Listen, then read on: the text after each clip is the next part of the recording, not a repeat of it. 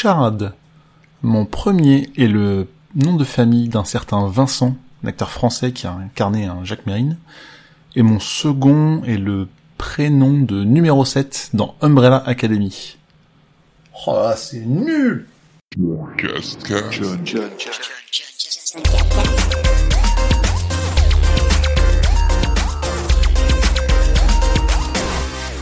Alors c'est peut-être parce que ça fait longtemps que j'ai pas enregistré de John Cascast en solo que ma vanne était aussi pourrie.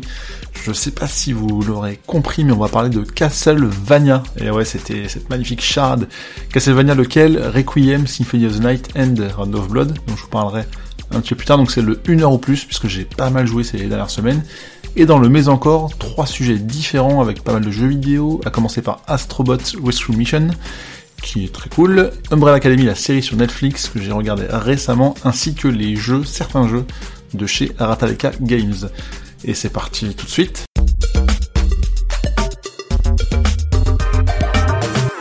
Donc on commence par Castlevania, Requiem, donc Symphony of the Night et Rondo of Blood. Of Blood, pardon. Pourquoi je vous parle de ça? Parce qu'en fait, euh, donc c'est une compilation qui, est, qui a débarqué sur PlayStation 4 le 26 octobre dernier c'est-à-dire c'est exactement le même jour que la sortie de Red Dead Redemption 2. Je sais pas si vous avez entendu parler de l'un ou de l'autre, je pense que vous avez surtout entendu parler de la sortie du gros jeu de Rockstar. Et en fait, donc ce Castlevania, il est quasiment passé à la trappe, mais récemment, donc il y a quelques semaines, je dirais maintenant, on va dire courant en mars peut-être, il y a eu une promotion sur le PSN puisque ce jeu en démat était disponible à 20 euros de base et cette promo euh, l'envoyait jusqu'à 10 euros, donc c'était plutôt cool.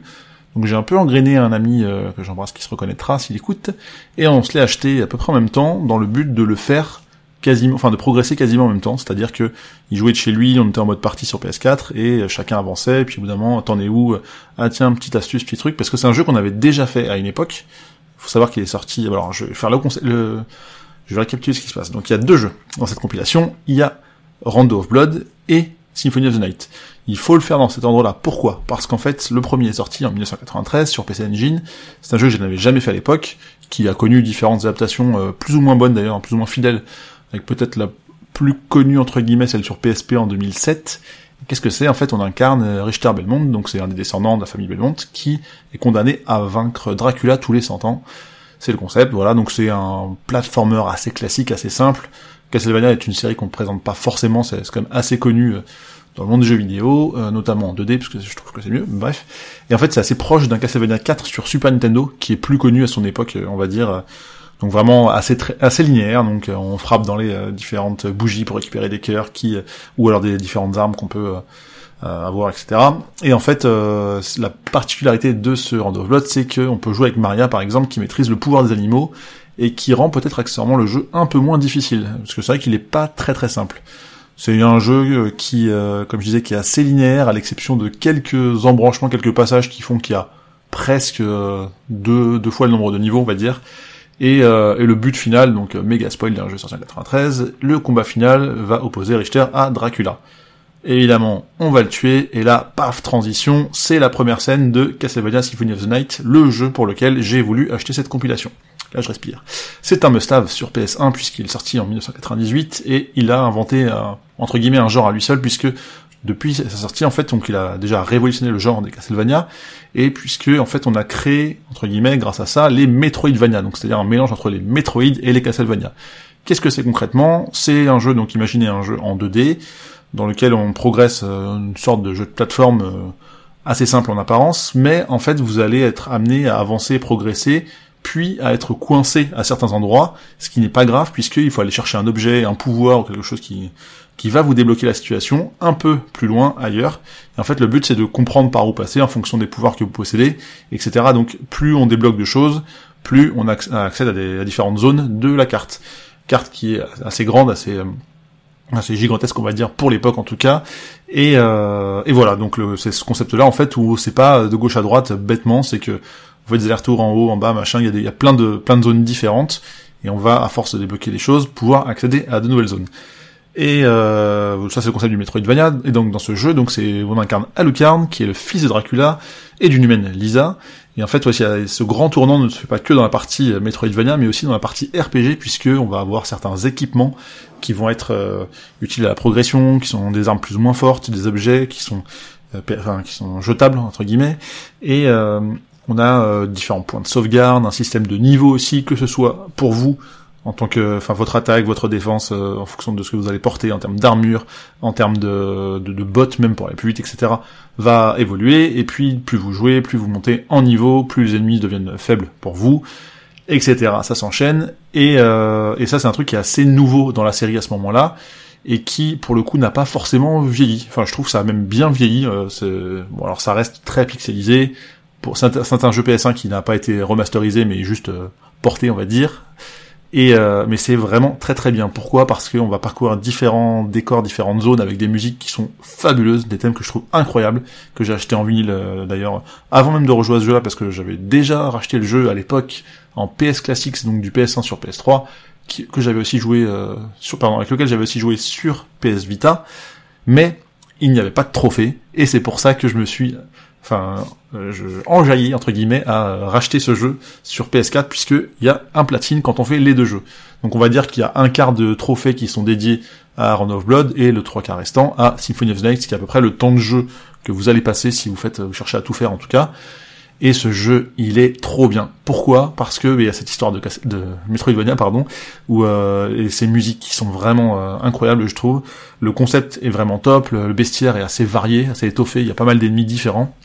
Et le méga spoil d'un concept incroyable de ce jeu, que je vais vous donner, qui est sorti en 98, bouchez-vous les oreilles 30 secondes, c'est que une fois qu'on a terminé le château, euh, en fait, eh bien, c'est pas la fin du jeu, puisque on va refaire le même château en inversé. C'est-à-dire qu'on a la même carte, sauf qu'on, au lieu de finir en haut à gauche de l'écran, on commence en bas à droite, et on remonte tout ça, en fait. Et je trouve que ce, ce concept était, enfin, ça paraît con comme ça, mais à l'époque c'était fou.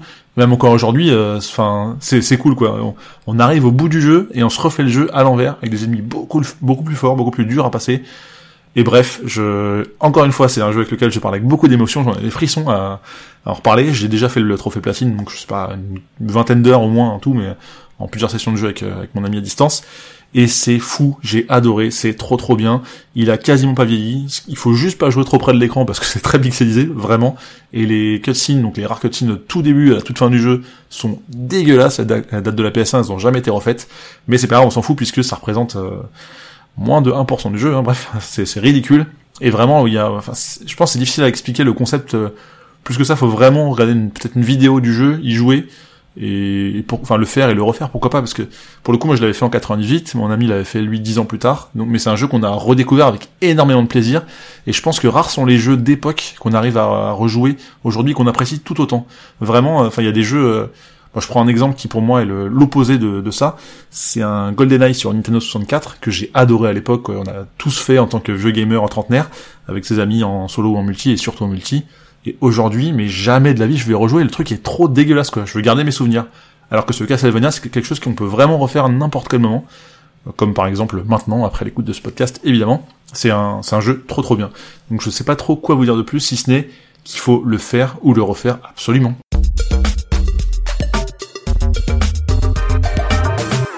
Et du coup, je vais reprendre un petit peu mes émotions pour vous parler du mais encore avec ces trois sujets différents, à commencer par Astrobot Rescue Mission. Qu'est-ce que c'est Astrobot? En fait, c'est le petit robot qui accompagnait le jeu expérience The Playroom VR, qui est compatible, enfin, d'ailleurs exclusivement fonctionne avec le PlayStation VR, donc qui est le casque de réalité virtuelle sur PlayStation 4. Qu'est-ce que c'est? C'est un jeu de plateforme, euh, un peu tout bête en fait, c'est-à-dire que on, vit en fait, on est un peu euh, posé au-dessus de, d'une sorte de plateau de jeu sur lequel on va progresser, et on a ce petit robot Astrobot qui est tout mignon, qui, euh, un prétexte quelconque, va devoir récupérer euh, ses copains, ses alliés, ses autres petits robots. Euh, il y en a, je sais plus combien, 200 et quelques, dans, qui ont été répartis dans cinq planètes différentes. Enfin, c'est l'histoire est évidemment nulle, on s'en fout. Mais ce qui est rigolo, en fait, c'est que la plateforme est très sympa. Il y a un concept où bah, on avance. alors, c'est pas forcément des plans fixes comme on a connu avec, par exemple, le Moss, la petite souris qu'on aide. Je sais pas si vous connaissez sur PlayStation VR, qui est un jeu vraiment très très chouette pour le coup, très très joli, très poétique. Mais là, c'est plus on on a des scènes, euh, des plans quasi fixes sur lesquels on progresse doucement, donc a aucune sensation de gerbe par exemple, mais on va en fait aller grimper pour aller récupérer un petit un petit copain ou autre en euh, au-dessus de votre tête, sur le côté, donc on va même être amené à se lever, à se pencher légèrement. Et euh, je trouve qu'il y a un concept assez sympa. On a on débloque des pouvoirs progressivement sur les planètes. Donc là, j'ai pas encore terminé. Je dois être à peu près à mi-chemin, euh, voire un peu plus. Mais mais c'est un vrai petit plaisir en fait. Je, l'avais loupé à la sortie en octobre dernier, 2018. Mais voilà, j'ai attendu en fait une promo en boîte et je l'ai trouvé à 10 euros il y a pas très longtemps pas très cher. je, je, trouvais ça que c'est pas très cher, puis pas beaucoup plus avec les frais de port. Bref, j'ai joué et je suis en train de me faire le platine tranquillement entre deux trois jeux, on va dire. On switch complètement de sujet avec Umbrella Academy, en fait, qui est mon deuxième mise encore de ce podcast, où c'est en fait l'adaptation de des comics, euh, si je dis pas de bêtises, donc la série Netflix qui est sortie en ce début d'année 2019.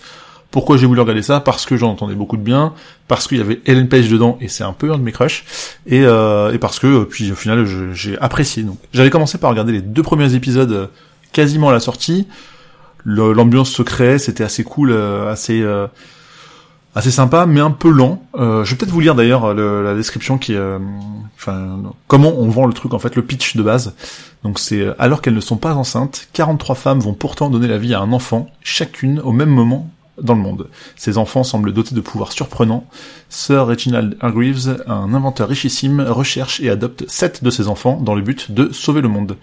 Et donc évidemment, on va suivre ces sept enfants qui vont pouvoir se retrouver parce que l'apocalypse approche euh, et, donc c'est sept personnages qui sont assez charismatiques je trouve très très différents très complémentaires et euh, qui vont vivre cette espèce d'aventure dont je ne dirai pas grand chose de plus pour ne pas vous spoiler si ce n'est que j'ai adoré euh, le rôle de Eden Gallagher qui est number 5 qui pour moi est mon perso préféré ever de cette série pour plein de raisons. Je trouve qu'il a un charisme incroyable. Il a il joue très bien donc c'est c'est joué par un gamin donc j'ai regardé il a 15 ans je crois aujourd'hui. Et mais bref je veux pas vous en dire plus mais il a ce côté euh, tête à claque et euh, enfin je, sais tout enfin il y a un truc qui est très très fort avec lui. Je trouve qu'il joue hyper bien ce ce, bonhomme quoi ce, petit gamin j'espère qu'il aura d'autres rôles et évidemment j'ai hâte d'avoir la saison 2 et j'enchaîne pour le troisième et dernier sujet de ce mais encore avec un petit sujet euh, global groupé qui sont les jeux édités par Ratalaika Games donc c'est un éditeur que je ne connaissais pas il y a peu mais qui a la tendance à sortir très régulièrement des jeux sur le PSN très souvent sur PS4 et Vita, au moins sur PS4 je dirais. Et en fait, ils ont la réputation ces jeux d'être des easy platines, c'est-à-dire que les trophées sont très simples et très rapides à faire. Et en fait, ils se sont fait connaître grâce à ça. Alors il y a un truc qui me dérange un peu, mais qui me satisfait en même temps, c'est qu'en fait, il n'est pas nécessaire toujours de terminer les jeux de cet éditeur pour accéder aux platines. Et c'est même une recommandation limite qui est donnée aux développeurs, d'après mes petites sources. C'est qu'en fait, ils font ouais, mais alors euh, t'as fait un jeu avec 100 niveaux, mais ce serait bien d'avoir le platine au niveau 30 ou 40. Là, on se dit ouais, alors c'est cool, mais c'est con. Mais en même temps, les trophées font vendre. C'est un peu un truc de niche, mais quand même, finalement, on se rend compte qu'il y a pas mal d'utilisateurs qui, euh, de joueurs, un peu comme moi, qui jouent pour les trophées. Enfin, c'est une espèce de petite drogue, hein, on va dire quoi. Et euh, bref, mais il y a quand même des, jeux sympas dans l'eau. Et en tout cas, je vais faire une petite sélection de trois jeux que j'ai apprécié faire récemment, à la fois sur PS4 et PS Vita, pour quelques euros seulement. D'ailleurs, ils sont souvent en promo, donc je vous invite à guetter sur le PS Store. Et donc cette sélection, donc je me suis rendu compte après l'avoir faite que c'est des jeux vraiment en pixel art, ce qui n'est pas forcément toujours le cas des jeux Ratalaika Games, mais quand même. Avec le premier qui est Daggerhood, qui est en fait un, une sorte de plateforme avec un petit côté challenging à la Céleste. Alors évidemment, c'est pour vous situer, c'est pas du tout comparable à un Céleste, mais euh, mais c'est plutôt cool, plutôt sympa, euh, plutôt challenging justement. Et en fait, euh, bah il y a, une, je sais même plus combien de niveaux, et autant vous dire que sur les trois jeux que je vais vous citer, je les ai même pas terminés, j'ai juste fait les platines, ce qui est bizarre à dire, mais c'est comme ça. Et pour le coup, celui-ci, euh, alors j'ai dû le faire en une demi-heure, trois quarts d'heure euh, la première fois, et puis euh, je l'ai rushé sur PS4 après, après la version Vita, et là je l'ai fait en 10 minutes. Donc, ce qui est un peu dommage parce que je suis sûr qu'il y avait plus de potentiel pour mettre les trophées un peu plus loin dans le jeu. J'ai aussi fait Devious Dungeon, qui lui pour le coup m'a pris quelques heures, donc ça paraît long à côté, qui est un roguelike, un RPG avec une, ouais, petite dose de RPG dans le sens où on a un équipement qu'on améliore, mais euh, enfin c'est d'un équipement à l'autre ça fait plus de, je me souviens, enfin c'est un peu pourri. Mais j'ai trouvé plutôt cool euh, pour le coup. Euh, c'est assez plaisant à jouer, c'est pas assez répétitif, enfin pas assez long pardon pour être répétitif. Et le 2 arrive bientôt, je me le ferai sans doute avec plaisir. Et le troisième que je vais vous citer, donc c'est League of Evil, qui là pour le coup est un peu plus dans l'esprit du premier que je vous avez cité, avec des niveaux assez courts, un petit défi où il faut rejoindre un point A, d'un point A à un point B, pardon, d'aller d'un point A à un point B, sachant qu'il y a un petit objet bonus à collecter euh, qui euh, euh, est un peu plus compliqué à faire pour le, pour le trophée. Mais ça, pour le coup, c'est peut-être le plus dur des trois. C'est le moins easy, on va dire, en tout cas. Parce qu'il y a notamment un niveau. Donc les niveaux, faut dire que ça prend euh, entre 10 et 30 secondes selon les niveaux. Euh, quand on vraiment on a le parcours, le, chemin parfait. Et il y a un niveau que j'ai fait plus de 200 fois. Donc euh, on peut dire que j'ai un peu galéré sur certains trucs. C'est le seul, évidemment, mais bref, j'ai réussi, je suis content. Et aussi une petite fierté qui m'a fait apprécier ce jeu. Donc de chez Rataleka Games. Et du coup, je continue à suivre leur actualité. Et je pense que je prendrai plaisir à vous parler des prochains jeux qu'ils sortent dans les semaines à venir.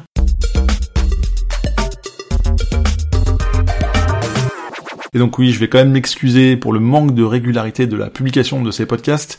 Mais bon, il faut se dire que voilà, ce sera toujours un peu la surprise. Ça sort, ça sort pas. Ok, quand ça sort, c'est cool. Et, de toute façon, ce qu'il faut faire, et la transition est toute trouvée, c'est évidemment d'aller s'abonner. Il y a un petit bouton quelque part autour de vous là, donc sur votre application, sur votre site, pour ne pas rater les prochains épisodes. Surtout que c'est gratuit, évidemment.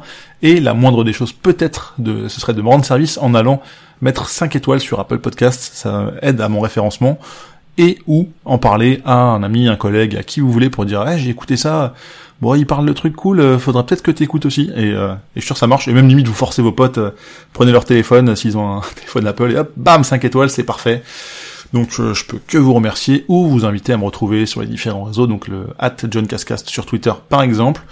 D'ailleurs, vous pouvez même me contacter pour dire, eh, je ferais bien un podcast avec toi, et je suis sûr qu'on peut en discuter ou de manière plus générale me retrouver un peu partout sur les réseaux, euh, John Couscous, euh, Twitter, blog, ce que vous voulez, PSN, je suis partout avec ce pseudo.